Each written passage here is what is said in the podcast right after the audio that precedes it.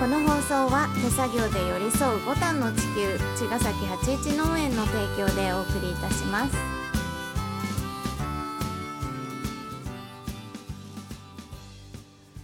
皆さんこんばんは八一農園園長ゆうですこんばんは、ファーマーアキラです。八一オーガニックラジオ、今週もよろしくお願いいたしおま願いす。しますはい、この間土曜日のお休みね、うん久しぶりに川崎のうん、あの岡本太郎さんの美術館行ったね、超久しぶ久りしぶりに行ったに、ね。う、うんん、よかったね。ねよかっすごいたよかった写真が撮れたそう、写真撮影がね、今なんかね、常設のとこ OK で、そうだったねびっくりしちゃっためっちゃ撮っためっちゃ撮っ ちゃった。もう大好きなんですよ、本当に。あのー僕、まあ中学の時に、うまあ、んセックスピストルズっていうそのパンクバンド、うん、もう本当に大好きで、うん、なんかそれ以来の衝撃だったかもね、岡本太郎の出会いが出会いは。うん、で大本当人になってね大人になって、うんちょうど10年前くらいなんだけど、うん言うても、うんなんだけど僕の人生に相当影響を与えてくれていそうて、だねまあなんなら救ってもらってるぐらいの感じだった、うんもうほんとひどかったからうねん、なんかその絵とかのさ、うん、あの関わりで出会ったってわけでもないしねそうなんだよねな、うん何何がきっかけでかわかんないけねど、多分ねそれ本だと思う寄っのてきた最初、うんで言葉の世界観にうん惹かれて僕ほんと言葉好きだからさ、うんでそのこと岡本太郎っていうものは知ってたけど、うんその岡本太郎のそのセリフとか世界観に触れて、うんそこから絵に入っていくんだけど、うんその岡本太郎の絵にも本当に感銘を受けて、うんそこそれで絵をちょっと描くようになった時期があってね、そうだね、うん、3年ぐらいひたすら絵を描いてた ね本当音楽とかもやってなかったしライブ,、うんライブとかもやってなくて、まあ本当人人の前に前にねそう人出られない時だったからもうそうだね人生で一番引きこもった時期でうんまあ鬱だよね鬱になっててそう、うんでそうもなのそのなんていうか発散っていうか、うん表現を止めると本当に病気みたいにどんどんなっちゃうからそうなんでねそれを縁にぶつけられて救われてあたよかったと思った本け当にど、救われうてた、ん、でもまあえそういううん存在だよね太郎さん。そうでもなんで絵を描くかって言ったら、うんなんかねその誰もが描けばいいって言ってるの岡本太郎は。うんうんでいや僕は才能ないからとか絵が下手だからっつって、うん絵心ないからとかねそうそうそういうことじゃないんだとうんうん芸術っていうのは、うん下手くそなら下手くそでもう本当に猛烈な素人としてあのやればよいやればよいみたいな、うん本当そういう言葉もあったりさ、うんしてなんかそれにすげえ突き動かされうんてうん書いたんで、そうね、楽しかったねあの絵は、うんうんまあ、それでねだんだんだんだん、まあ、回復していくっていう感じだったけどね、うんでまあ農業を始める時も、うんうん、じゃあ農業って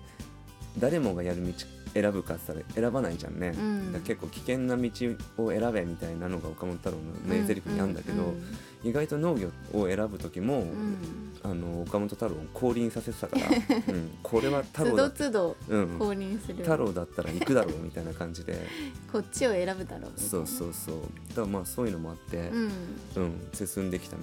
でもあるんだよね、うんで彼はさ対極主義っていう、うんあのイズムをねうん生涯貫くんだけど、うんあの対極主義っていうのはその、う例えばあの万博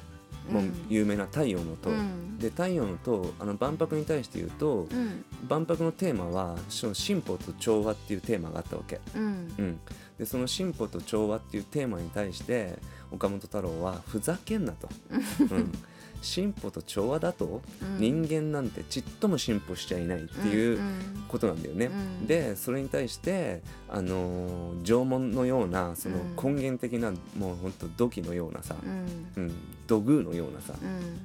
ああいうそれをでっかいの作ったのねそう対極のものを持ってきて、うん、メッセージを出すんだよね。うんであの調和っていうのはねなんかなんだろうかなじゃあゆうちゃん5年僕も5年みたいな感じで、なんかその慣れ合うってことが、よろしくみたそいうなねなんか譲って遠慮して慣れ合うことが調和ではないんだぞっていう、うんうん本当に向こうが10できたらこっちも10でぶつけて、そのぶつけ合って爆発してできたものが本当の調和なんだって、うんもうなんかそれ結構本当に納得しちゃって、うんうんああそういうことなんだなって思ったし。うんそういうのもあって、うん今八一農園の農業っていうのは、うんこういう便利とかさ、うんうん楽とかさスマートとかさ、うんそういうカテゴリーとかそういうことキーワードで進んでいく現代に対して、うん手作業とか、うんうんふふ非効率とか、うんうんそういうそのまあ、土着的な、うんうん根源的な普遍的なの農法で挑むっていうのも、うん意外とその岡本太郎の影響が実はあったりと かするんだそようね。だねその対極主義っていうのを僕も持っていて、うんうんそうまあそんぐらいね岡本イズムなんだけど、 本当に好きだよね。そうだねそう何にしてもそうのん18歳で彼はパリに渡ってるわけ。ううんんで18で渡って、うんでそれこそピカソとかとも同じフィールドにいたしそうなんだようんうんで、ね、20世紀のそのパリの芸術前衛芸術運動の本当仲間と、ね参加しててさ、うんうんそんなの今の大リーグで言ったら大谷翔平みたいなもんだからね。うんうんそれがでもさその戦争当時とかにそれしてるからそうなんだよね今よりすごいよねやっすごぱいすごい整ってない時代そうだね、うんでもう本当にねエネルギッシュだったらしいよやっぱすごく、うんで1940年やっぱドイツがパリにあフフランスにもうんやっぱ侵略してきて、うんまあ、彼は帰国余儀なくされてう、んでに日本帰ってきて今度は兵隊として、うんせ中国に渡って戦争に参加参加というかないか、うんうん戦争に連れてかれちゃうんだけど、出てねうんまあ、彼無事帰ってきて、うんまあ、その戦後は日本で活動するんだけどさ、うんうんその時の日本の美術館美芸術美術うっんうんていうのはもう本当に岡本太郎とはもう対極にあるっていうそかうだね、ううんんそう本当にまあ美術界って保守的だからさ、なんか、まあ、私お父さんがさ美術の仕事ずっとしてた、その同じぐらいなんだね現役で。うんでやっぱりまあ岡本太郎ってさ美術家としてはそんなに評価されてなくて、うんどっちかっていうと、まあ、父に聞いたら、うんまあ、絵っていうよりはそういう言葉うん、思と想か、だよね、ううん